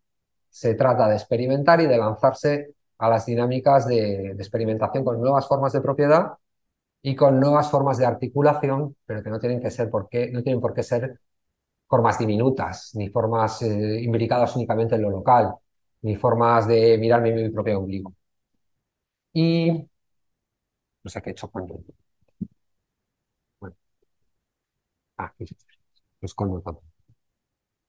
Y partiendo de esto, pues os llevo a un ejemplo de esas formas complicadas, ambiguas y contradictorias de propiedad colectiva, que es lo que afirma el, anarcosindicalismo como alternativa a esa propiedad privada capitalista, que es el acuerdo, esa forma de derecho proletario que estructura la socialización del ramo del espectáculo, aprobado por la Asamblea General del Sindicato Único de Espectáculos Públicos de Barcelona en agosto de 1926 y que tiene entre sus normas una que es muy curiosa, que dice lo siguiente, el pueblo es el único empresario.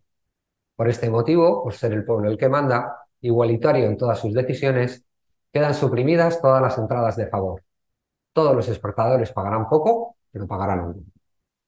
No sé qué os parece, ya estoy ya para introducir el debate. y muchas gracias.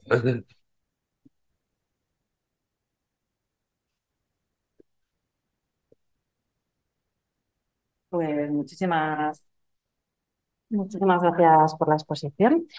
Y nada, ahora tendremos un ratillo de preguntas, debates. Eh, también podéis intervenir si estáis en casa, encendiendo el micro, levantando una de las manos. Vale, digo sí. Pero lo único que se puede coger ese micro porque si no, en casa no tengo. Eso lo que hemos mencionado eh, quería poner un concepto y o sea que algo que pudiera hablar con trabajo de más sobre Maravilloso porque he venido a hablar de mi libro. Yo tengo una, una, biografía publicada recientemente que además ha, se ha editado también en Brasil y en Argentina sobre Gran Guillén. Ah. Entonces es una biografía no solo de su vida, que es una vida de película, absolutamente de película, porque estuvo vagando y participando en todos los movimientos revolucionarios de América Latina, estuvo con los Tupamaros, estuvo con el peronismo más popular, estuvo con la revolución peculiar de Velasco Alvarado en Perú, etcétera, sino también de sus teorías, desde su, de su evolución teórica, que incluye todo un análisis de tres cosas fundamentales. El imperialismo, fue un análisis brutal de, de todas las dinámicas de, de, organización del imperialismo en América Latina en su época.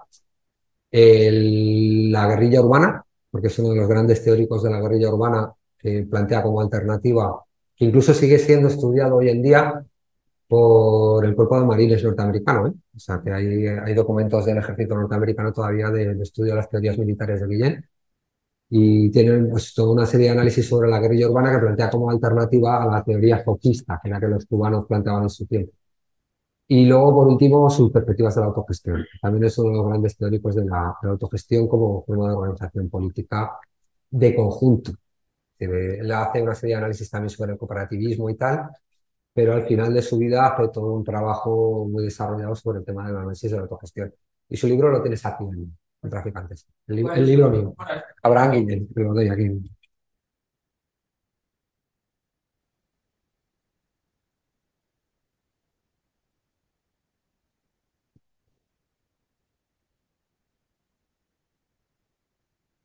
Pero si lo único que si lo haces. En, en la última parte de la charla eh, estaba pensando que a medida que el, el capitalismo se ha desarrollado, eh, y ha tomado más espacio y, ha utilizado más de su ideología, de prácticas, eh, me parece que hay que haber más diferencia entre lo que podamos denominar como grandes planteamientos de gestión por capitalista o, o alternativa, eh, propuestas de gestión socialista y propuestas estratégicas revolucionarias. Voy a recordarlo. Me parece que eh, hay un momento dado, por ejemplo, eh, en que eh, prácticamente, exclusivamente el poder capitalismo en este momento, prácticamente las prácticas de autogobierno, gestión, de socialización y demás, demás son prácticas que sí que parecen revolucionarias, parecen confrontar al, al sistema revolucionario con un sistema alternativo. A la vez que eh, ejercitas una forma de gestión alternativa, estar combatiendo eh, el sistema capitalista. Me parece que en el momento actual esto no está claro. Es decir, me, plantea hasta qué punto eh, las prácticas de, de autogobierno, el autogobierno, no, sé, no muy bien cómo decirlo, de, um, por ejemplo, para plantearlo en términos como mucho más claros, cuando hablamos de, de la diferencia entre eh, si, si, debemos no pelear por la propiedad, por la propiedad, ¿no? por los derechos públicos. Claro, a lo mejor no como forma alternativa del gobierno capitalista, está expresamente vinculada con el Estado, con el Estado Pero como estrategia para articular la lucha obrera, generar eh, potencialidad, organización, capacidades que me parece que a medida que se desarrollaba el poder capitalista y se ampliaba la derrota a otros niveles cada vez más amplios, eh, se había más diferencia entre las estrategias de gestión y las estrategias de, de combate. ¿sí?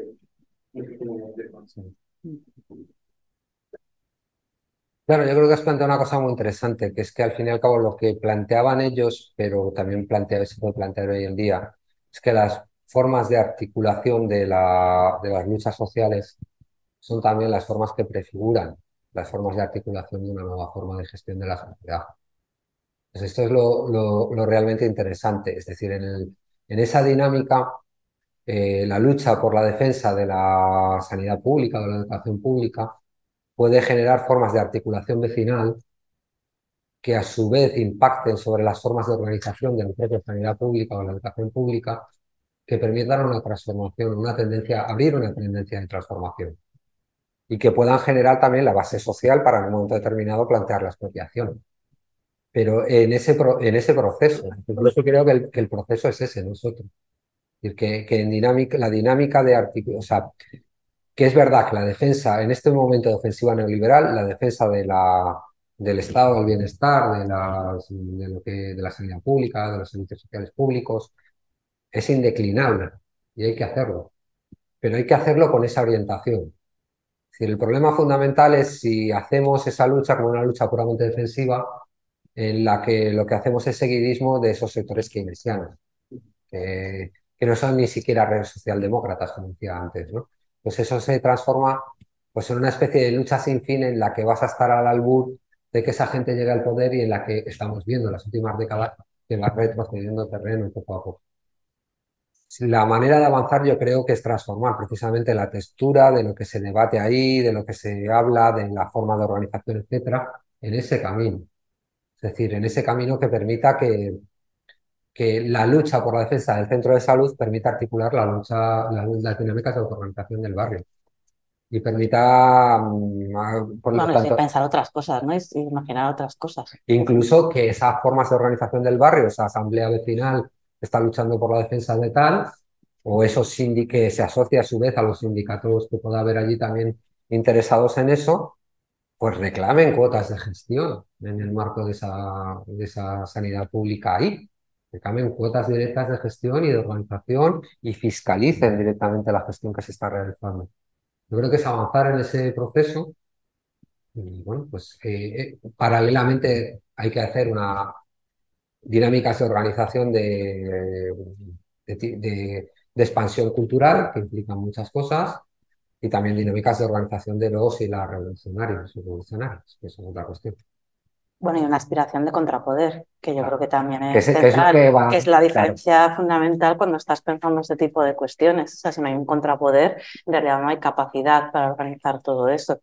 O sea, es caminar hacia, hacia un poder dual. Claro. Una dualidad de poder en la que... Lo que pasa es que caminar hacia una dualidad de poder es lo que da vértigo porque el sistema tampoco es tonto los que dirigen el sistema están viendo que se está generando esa dualidad de poder y van a intentar descabezarla antes de que impulsione, ¿no? Pues ahí es cuando también hay que estar lo suficientemente organizados y tener la suficiente claridad de visión para...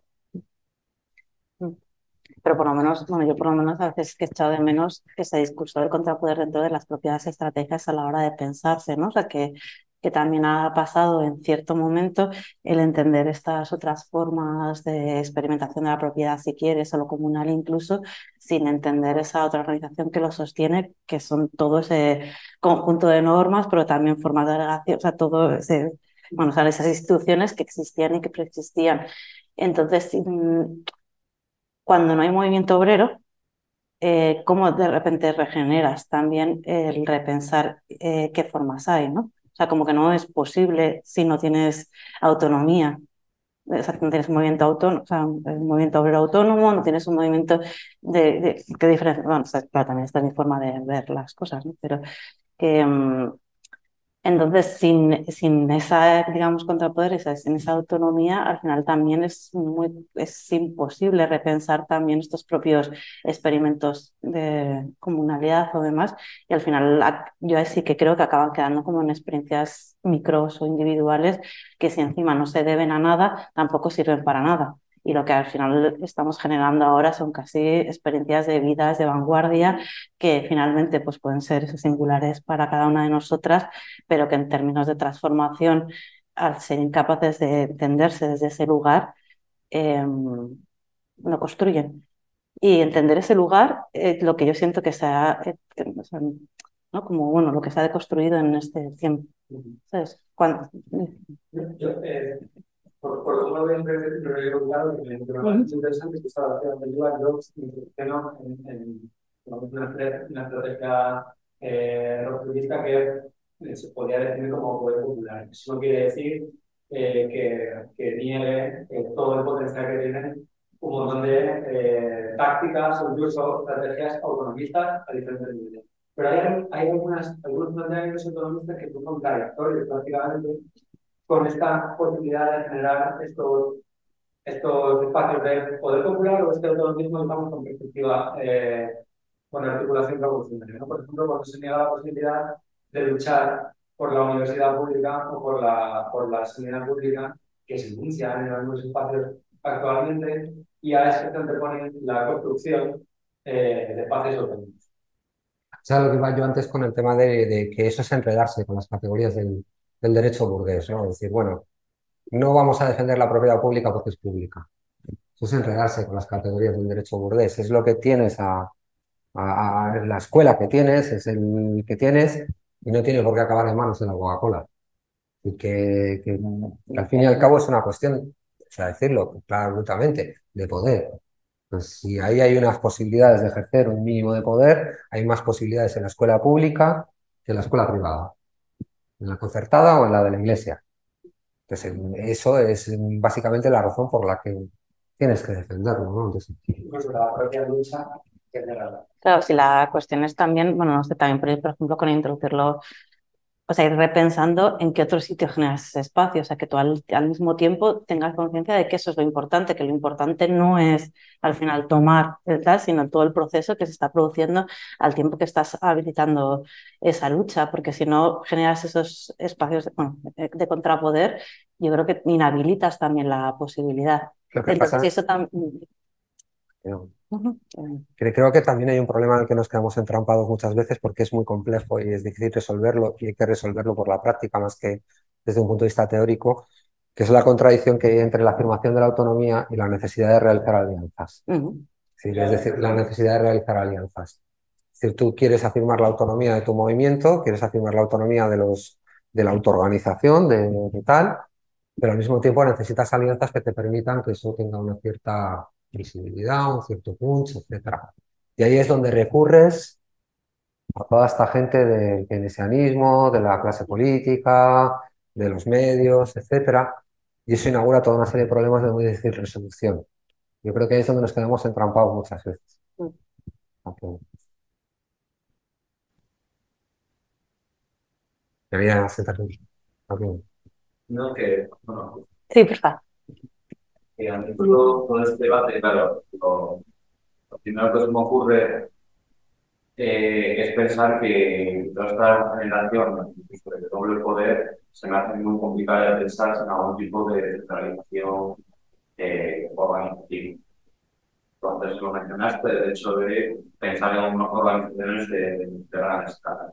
Y esto, claro, también tiene otro debate también histórico, que es pues, el espontaneísmo de las masas contra la dirección de una organización, pero que eso en algún momento también vas a tener que jugar con, con esa tensión. Pero es que si se renuncia por esa autonomía rara de las luchas o de los colectivos que, no es, no es una autonomía pensada como autonomía de clase, sino autonomía de lo mío, en el colectivo, y esto creo que lo vivimos mucho, que los pequeños colectivos se tienen autónomamente así como autonomía de los que estamos viviendo. Pero es un poco raro, de, de, pensar la, la, autonomía en términos de clase, es decir, de que los intereses eh, que no son universales universalizantes dentro del capitalismo son los que vamos a defender, porque es lo que genera mucho que mucho que y eso es lo que ayuda a cumplir. Entonces, claro, creo que también hay un problema en que todas estas luchas que se pretenden declarar autónomas, eh, quieran o no, y esto no es cuestión de la voluntad ideológica de quienes las componen, acaban supeditadas a, justo este programa que no sé si es socialdemócrata, sino que es keynesiano, pero por una cuestión con, con, ahora mismo del poder. No porque esa gente en concreto no sea, no sé, suficientemente valiente, simplemente es un discurso de psicologista rarísimo, sino porque, porque muchas veces mm, hay una renuncia expresa a cualquier tipo de intento de centralización organizativa de estas luchas. Hombre, sí, hay que, lo que pasa es que hay que pensar también que esa renuncia al, proceso de centralización o al intento de centralización tiene unas raíces prácticas históricas también determinadas. Es decir, es verdad que determinados proyectos de centralización acabaron convertidos en un auténtico, en una auténtica debacle. Eso es una realidad histórica también. Entonces, el problema es cómo construir esa, esa centralización, o más que centralización, yo hablaría de cooperación, las dinámicas de cooperación ampliada sin necesidad de recurrir a, las dinámicas mm, más autoritarias de generación de... Es decir, imitar a la Iglesia Católica es acabar teniendo un papa, por mucho que nos lo montemos y la vistamos de rojo. Es decir, el, problema es, es complicado. Es un problema de, organización y es un problema de, de, Mm, de cómo estructuramos eso. Y yo creo que el proceso, lo que pasa es que, claro, es un proceso en el que tienen que producirse dos, dos avances al mismo tiempo paralelamente. El proceso tiene que ir de abajo a arriba. Porque si el proceso va directamente de arriba a abajo, pues al final hacemos eso que decíamos antes. Montamos una organización con su comité central, montamos comités regionales, sus núcleos locales y luego buscamos gente que rellene ese esquema que nos hemos montado en nuestra cabeza. Y como no la encontramos, empezamos a ponernos nerviosos y al final nos, nos liamos. ¿no? Pues más que eso, se trata de, estructurar lo que hay, de federar lo que hay y de organizar lo que hay. Lo que va surgiendo y lo que van metiéndose en, las dinámicas de lucha social.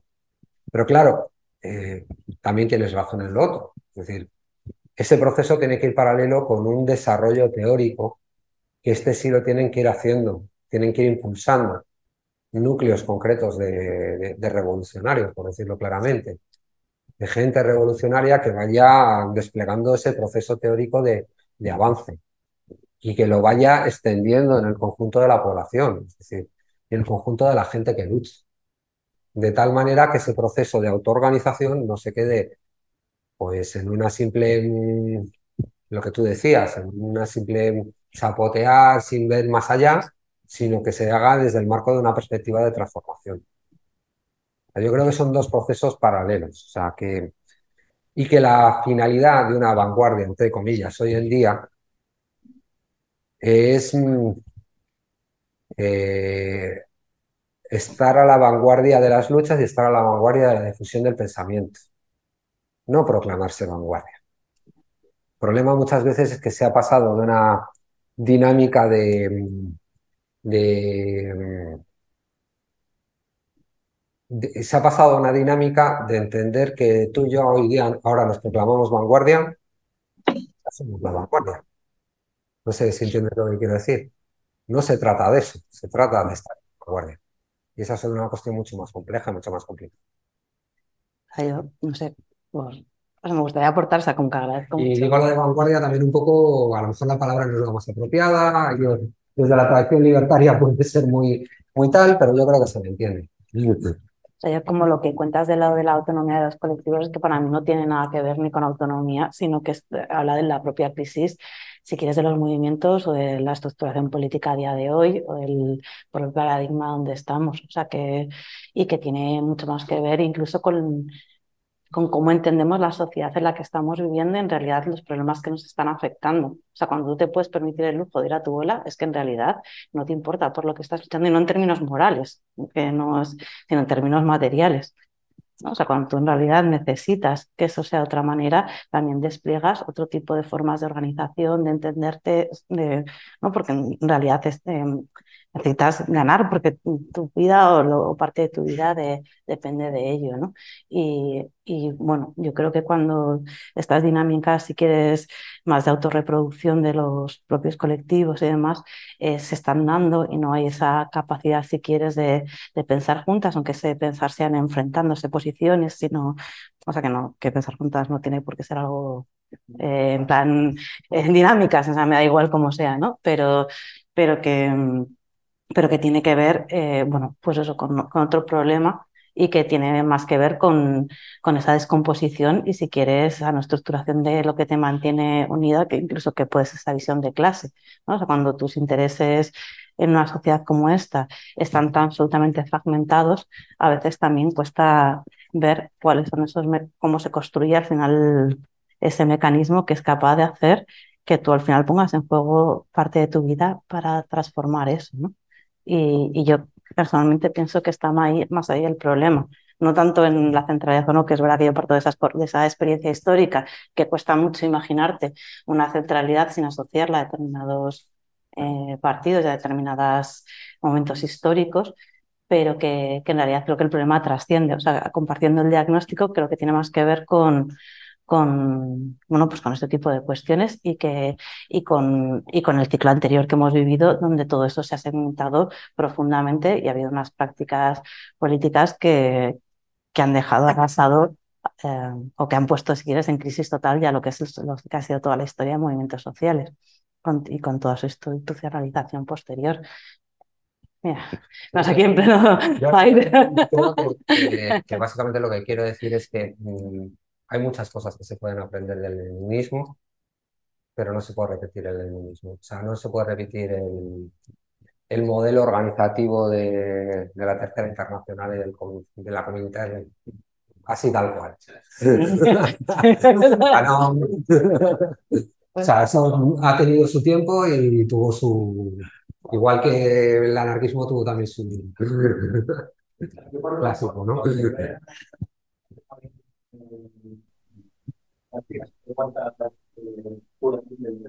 Todo lo que es la libertarios y anarquistas, eh, lo que nos planteamos en el es que es una crítica real a una parte muy importante del movimiento libertario, o ahora deriva, desde mi punto de vista, probablemente la hegemónica del, del movimiento libertario, sobre todo eh, esa búsqueda de, de, organización en pequeños grupos de afinidad, eh, que experimentan el socialismo en sus propias asambleas y ese es todo el socialismo que van a experimentar y que se reúnen eh, de cualquier intervención por una, desde mi punto de vista, por de eh, por una por una búsqueda de, de no sentirse eh, en un conflicto, ¿no? ¿no? No, quiero intervenir porque estoy siendo autoritario intervenir, eh, no quiero eh, intervenir eh, porque no soy reformista, esto distinto el derecho a que me asistan y que no me lo cobren eh, unos médicos eh, de pago,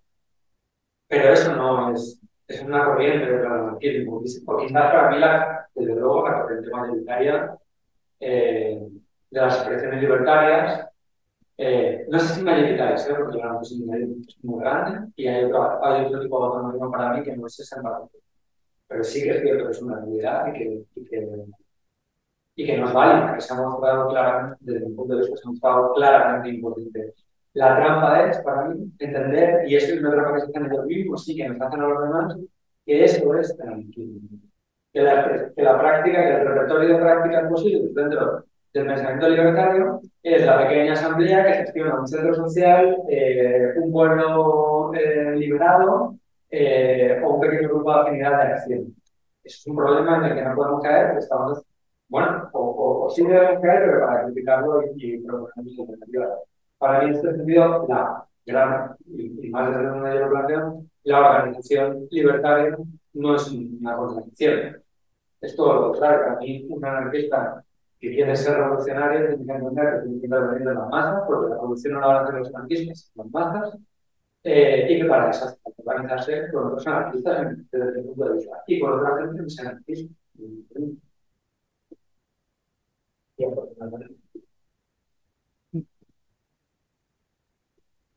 ¿Alguien de... intervenir? Si desde casa tenéis alguna cuestión, que os oímos perfectamente si abrís el micro.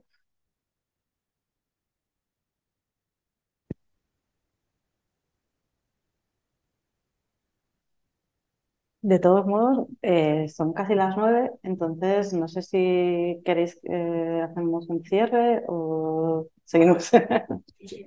claro. Hombre, yo básicamente como cierre únicamente decir que bueno, que la trayectoria de la crítica anarquista a la propiedad nos enseña que existen posibilidades de poner en cuestión el modo capitalista de producción y sobre todo las instituciones jurídicas que están íntimamente vinculadas con ella, con él. Y yo creo que vais a seguir en el, en el curso eh, estableciendo y estudiando muy en detalle esas relaciones que tiene eh, esa estructura jurídica con esa estructura socioeconómica del capitalismo. Cómo sirve para, para reproducirlo, para reproducir y organizar y regular las formas del intercambio de las mercancías de, una manera capitalista y cómo se pueden establecer, y bueno, creo que hasta Naredo va a hablar de eso, de cómo se pueden plantear alternativas en, unas circunstancias actuales. Yo creo que la, la trayectoria del anarquismo como una de las variantes, de, yo entiendo que el anarquismo es una variante de socialismo y del comunismo, entonces en, esa perspectiva, eh, pues mm, es una perspectiva que hay que tener en cuenta en, la dinámica de generación del, del nuevo pensamiento, las nuevas prácticas que tienen que ser propios de nuestro siglo. En nuestro siglo tenemos que generar nuevos pensamientos y nuevas prácticas, pero no los podemos generar desde el vacío. Eso es una cosa que también tenemos que tener claro. Es decir, eh, también muchas veces el sistema nos invita a hacer ese tipo de operaciones como que todo el mundo nació con nosotros, todo es enteramente nuevo porque siempre hay una temporada nueva, hay un nuevo teórico de izquierdas que de repente descubre el Mediterráneo y lo llama de otra manera, y a lo mejor tenemos que también ser capaces de, de estudiar, de analizar y de recuperar esos pensamientos de las generaciones precedentes y de actualizarlos. Recuperarlos no para fosilizarlos ni, ni para ponerlos en un museo ni para seguirlos acríticamente, pero sí para, para utilizarlos como herramientas junto con otras que nos permitan generar el nuevo pensamiento de nuestro siglo y las nuevas prácticas de nuestro siglo. Y en eso, como decía Abraham Guillén, eh, las contradicciones no se resuelven cambiando el nombre a las cosas, sino por la acción. Bueno, muchísimas gracias, Gracias a, todas, a todos. Y nada, eh, recordaros que tenemos sesión el lunes que viene, que será online, o sea, por lo menos si queréis venir aquí podéis venir, pero que, que será finalmente online.